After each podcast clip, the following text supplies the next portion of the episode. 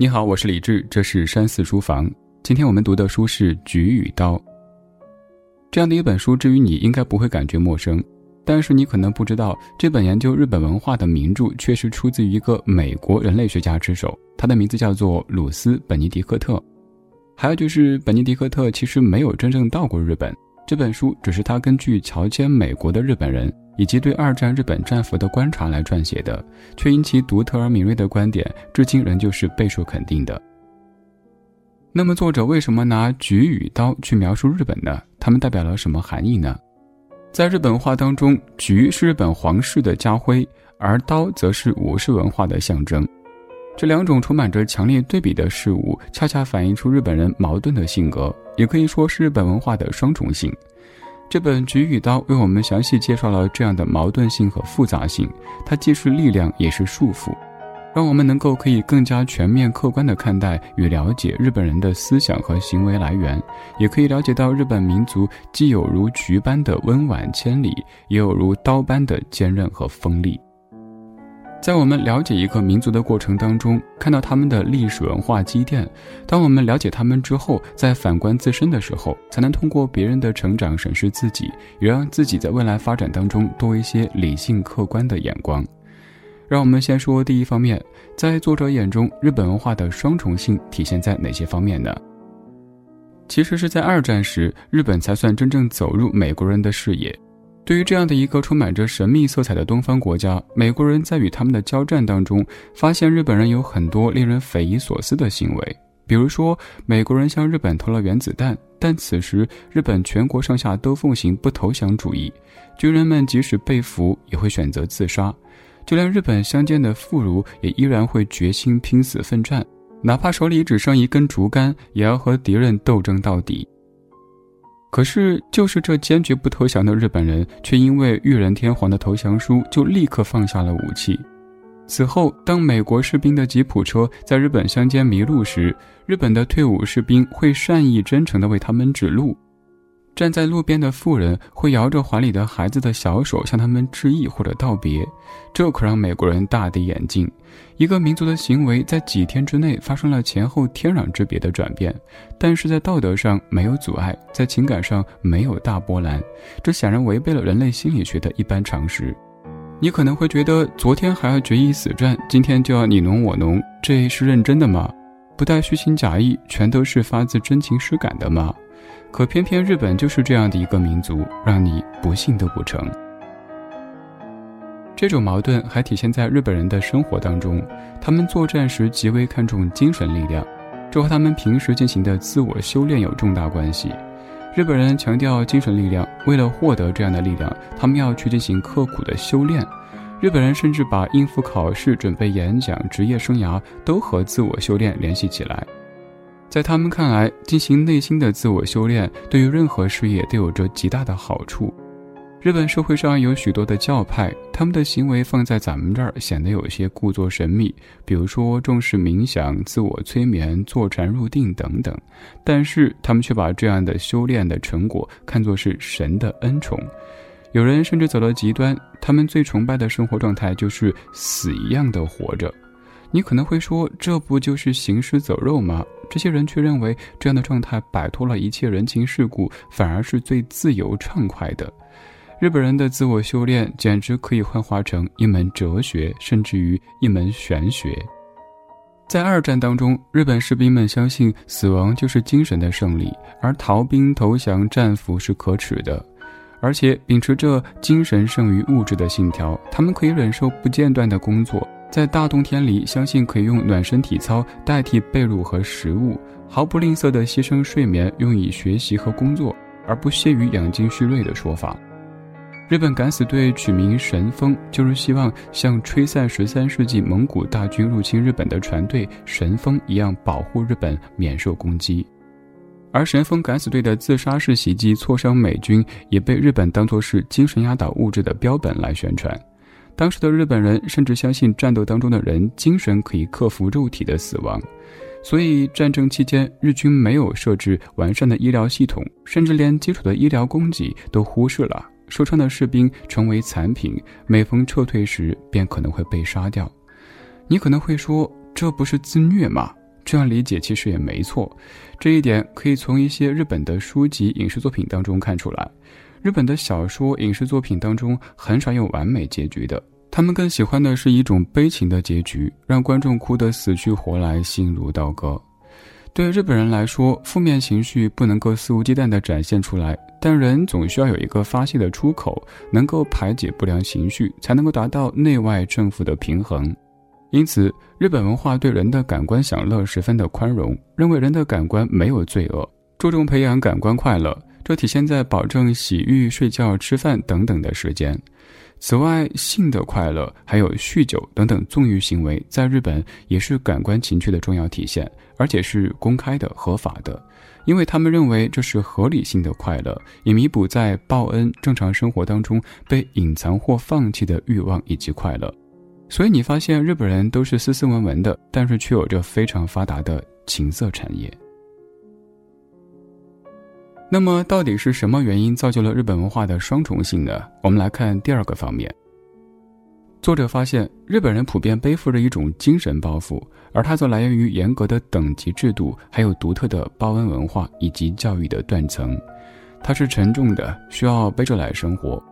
同时它也是一个充电桩，能够为日本人补充精神上的能量。日本是一个讲究等级的国家，处于最高地位的就是天皇。这样的等级限制使他们深信每个人都需要各得其所、各安其分，每个人都应该忠诚于自己的上级，在这个社会等级当中找到自己合适的位置，这样世界才会变得美好。每个人生来都有自己的使命和责任，按部就班就是最好的归宿。在这样的底层逻辑底下，就能够理解日本企业的终身雇佣制、匠人精神的传统。每个人都在既定的轨道上有条不紊地运行着。每一个日本人都在有形无形的等级制度的教化下成长，因而变得谦逊和知礼节。这其实是在制度高压下对人性欲望的一种压制。但是随着时间推移，一切变得理所当然。这就造就了现代世人眼中日本的崇尚美感和温和谦让等等特质。咱们再来说一说日本的报恩文化，在看待恩情上，对于日本人来说，恩是债必须还，所以这样的一种思维便存在于整个日本社会里，包括对天皇、对父母、对主子、对老师等等等等的关系，都存在着恩的元素。日本人既感激恩的存在，但是又背负了关于恩的压力。在电视剧《闯关东》当中，龟田一郎他被朱开山一家所拯救，但是又不能辜负作为天照大神子孙的感情，最终选择了自杀。所以永南报恩于万一，让日本人在人际关系之间找到了温情，使他们更加的互助和友爱。但是从另一个方面，为了报恩而隐藏自我、牺牲自我，这也是一个问题。所以在等级制度的影响下，这样的报恩思想逐渐转化为服从，尤其是下级对上级的服从，是对忠的表达。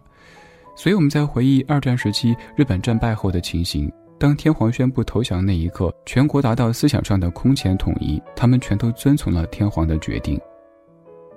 说完了报恩，咱们再来说说报复。这种极强的复仇情绪，其实也贯穿在日本人性格当中。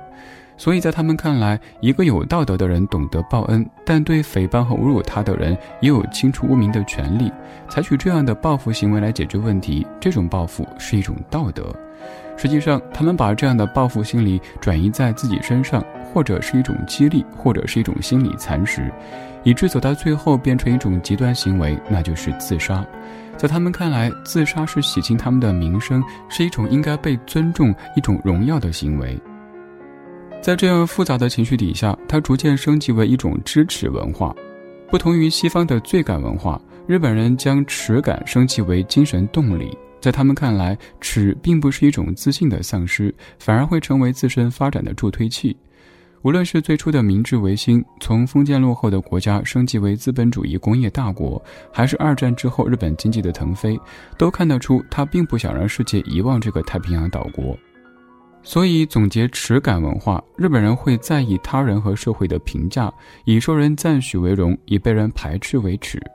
极端的自尊心让他们对外来的嘲笑和批评十分敏感，会想尽办法为自己证明。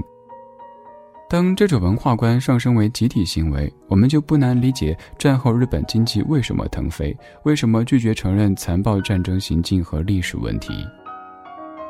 再换个角度看，在二战当中，日本的种种举动其实也符合他们的耻感文化。日本人认为自己受恩于历史和社会，天皇的恩典贯穿日本历史，要保证对天皇的绝对忠诚。有意思的是，督促日本人报恩、保持忠诚的是根植于他们内心的羞耻感。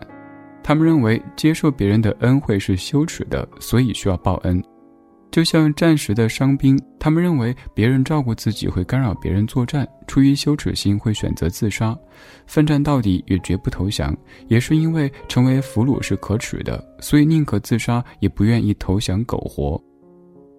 作者提出的对民生的道义说法里指出，日本人认为自己有保持民生一尘不染的责任，要消除诽谤和侮辱，有时必须对诋毁自己的人进行报复，有时候也必须自尽。日本人所受到的教育断层，也是造成性格双重性的原因之一。他们的人生曲线呈 U 字形，婴儿和老人拥有最大的自由，可以任性的行事。幼儿期之后，约束性条件会逐渐增加。结婚之后，个人自由降到最低点，这样的最低自由状态会贯穿于人的整个壮年时期。几十年之后，逐渐提升，六十岁以后，又可以像幼儿一样的无忧无虑、自由自在。日本民众非常乐意生育，男性、女性都是如此。母亲会让婴儿一直活跃在人群当中，使其变得聪明伶俐，教他各种礼貌行为。大人也会经常用“危险”“不行”这样的话来劝诫婴儿，嘲讽也是日本家庭惯用的教育方式。此外，年纪稍长的孩子会被要求呵护弟弟妹妹，孩子们还会被要求必须学会一些必要的身体技能，比如说坐姿、睡姿等等。随后，男孩们会逐渐领悟到自重对社会的情谊的意义，女孩们所学到的本质和男孩一致，只是细节上有一些差异。比如，他们被教导凡事男性为先，他们只能居于社会地位的末端。成长到六七岁，孩子们还会接触和学习很多责任，比如说谨言慎行、知廉耻等等等等。在这样的教育之下，他们的人生观产生了两面性。幼年时期的备受娇宠和后期的各式训练，使他们很容易把道德观念变得极端，总是异常自信或者顽固。愿意尝试一切，勇于挑战权威，甚至以死谏言。正是这样教育方式的断层，导致了日本人性格当中的二元性。到这里，这本《菊与刀》的重点部分就讲解完毕了。最后，我们来总结一下：两种充满强烈对比的事物，恰恰反映出日本人性格的矛盾性，也可以说是日本文化的双重性。日本社会严格的等级制度、独特的报恩文化以及教育的断层，是造成日本人性格双重性的根本原因。作者笔下所描述的已经是七十多年之前的日本，但是对于我们了解日本社会形成和运行当中的一些本质底层逻辑，依旧具有非常大的借鉴意义。其实每一个民族都有其独特之处，我们作为现代人，应该站在历史环境和发展的视角。以包容之心和客观的立场去尊重每一个民族，从本书当中看到对方，也看到自己，在彼此之间得到升华，这才是读本书的意义之一。好了，今天这本《菊与刀》就读到这里。如果听完解读感觉意犹未尽，可以打开微信搜索小程序“山寺生活”，当中可以搜到本书的纸质版，还有此前解读过的全部书籍纸质版。我是李志，这是山寺书房。下期读书会，我们继续梳理见。